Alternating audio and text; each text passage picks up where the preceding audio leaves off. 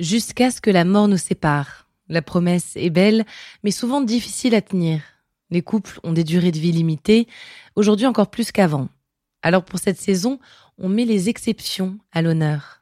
Ces couples d'une vie qui ont traversé ensemble les époques et les épreuves. Ces couples inséparables qui ont fait de leur amour leur pilier. Avant de découvrir ce nouvel épisode, on prend juste quelques secondes pour vous présenter notre partenaire. Another day is here and you're ready for it. What to wear? Check. Breakfast, lunch and dinner? Check. Planning for what's next and how to save for it? That's where Bank of America can help. For your financial to-dos, Bank of America has experts ready to help get you closer to your goals. Get started at one of our local financial centers or 24-7 in our mobile banking app. Find a location near you at bankofamerica.com slash talk to us. What would you like the power to do? Mobile banking requires downloading the app and is only available for select devices. Message and data rates may apply. Bank of America and a member FDIC. When you need mealtime inspiration, it's worth shopping Kroger, where you'll find over 30,000 mouthwatering choices that excite your inner foodie. And no matter what tasty choice you make, you'll enjoy our everyday low prices, plus extra ways to save, like digital coupons worth over $600 each week. You can also save up to $1 off per gallon at the pump with fuel points. More savings and more inspiring flavors make shopping Kroger worth it every time. Kroger, fresh for everyone. Fuel restrictions apply.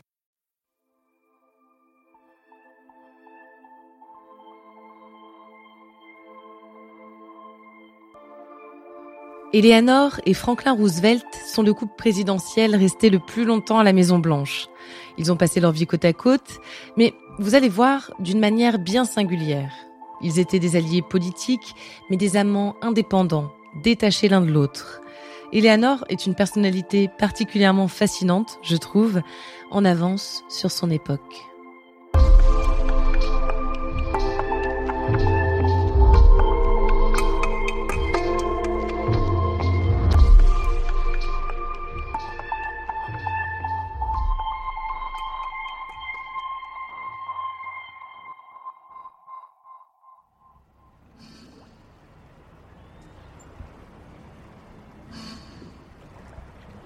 New York.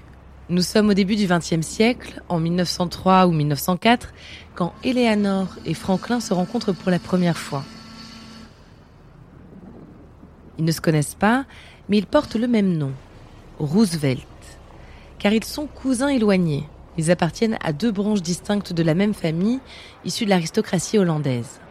Franklin vient de la branche des marchands et des banquiers qui possèdent des terres le long de l'Hudson, Eleanor provient, elle, de la branche industrielle des Roosevelt. Son oncle, Theodore Roosevelt, est président des États-Unis de 1902 à 1908. Ce sont donc deux jeunes gens de bonne famille qui se rencontrent en ce début de siècle. Mais cela n'empêche pas la mère de Franklin, de nature très possessive, de s'opposer à cette union. Mais elle ne parviendra pas à arrêter les deux fiancés. Eleanor et Franklin sont sous le charme l'un de l'autre. Pourtant, ils ont des natures bien différentes. Franklin est sociable, charismatique et enjoué. Il fait la cour à Eleanor avec beaucoup d'esprit. Eleanor est plus sérieuse, plus réservée. Elle séduit Franklin par son intelligence et l'étendue de sa culture.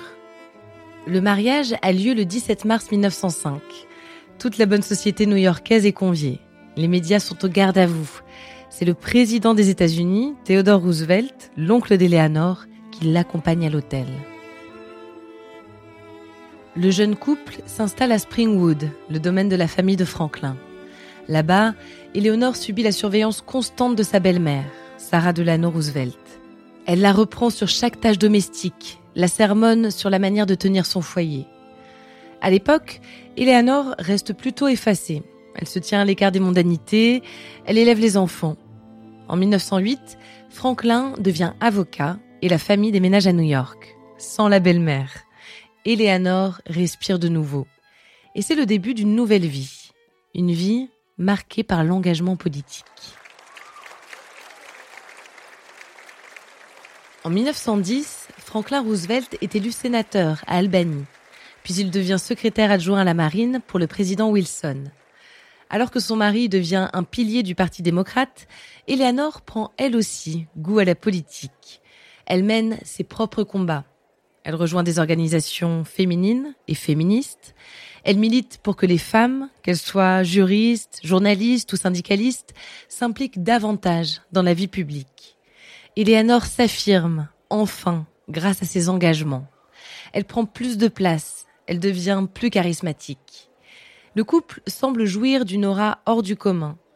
Mais dans l'intimité, Eleanor fait une découverte qui changera le cours de leur relation. En 1918, elle tombe par surprise sur la correspondance de Franklin avec une certaine Lucy Mercer. Un nom plus que familier pour Eleanor, puisque Lucy est sa propre secrétaire depuis des années. Elle découvre que la liaison dure depuis quatre ans. Elle est dévastée. Elle, qui a tout donné pour l'éducation de leurs cinq enfants, elle qui a su se mettre en retrait, elle veut divorcer. Des négociations s'engagent alors avec Franklin. Il refuse le divorce, qui signerait la fin de sa carrière politique, mais il promet de ne plus jamais voir Lucy Mercer. C'est Eleanor qui définit les termes de leur nouvelle relation.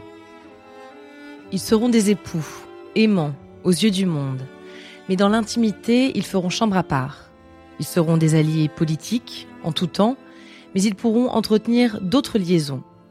De ce qui semblait s'apparenter à un malheur, Eleanor en fait une opportunité celle de vivre une existence libérée de toute obligation conjugale, celle d'exister en tant que femme d'influence. Une influence qui prend une toute autre mesure trois ans plus tard.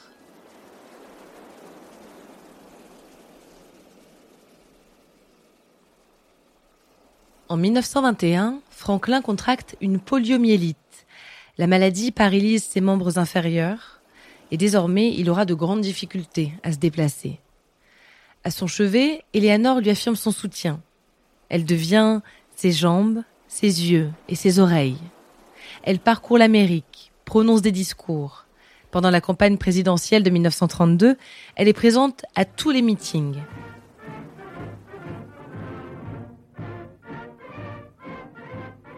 Franklin Delano Roosevelt est élu président des États-Unis en 1932.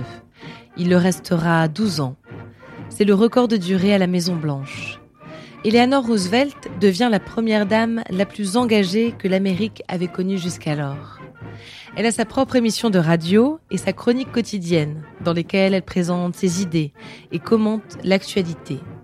Elle milite auprès des cercles de pouvoir pour les droits des minorités. Elle devient l'alliée la plus influente de la lutte pour les droits civiques et de celle pour les droits des femmes. Franklin, lui, est très occupé par des questions de politique internationale.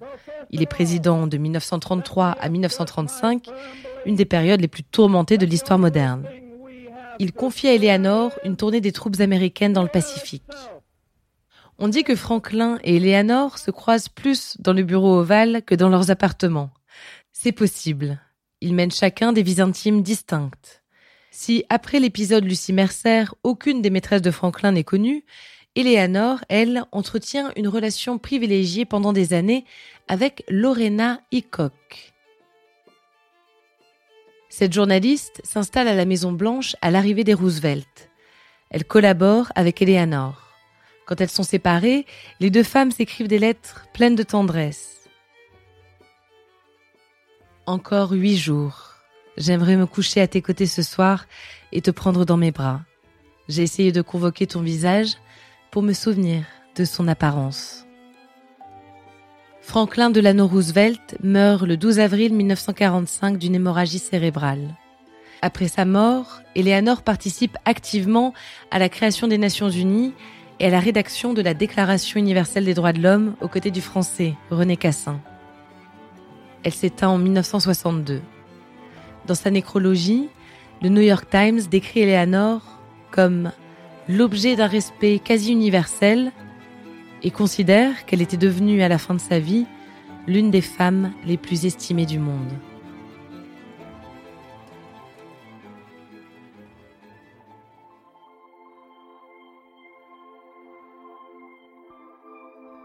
Merci d'avoir écouté cet épisode de Love Story.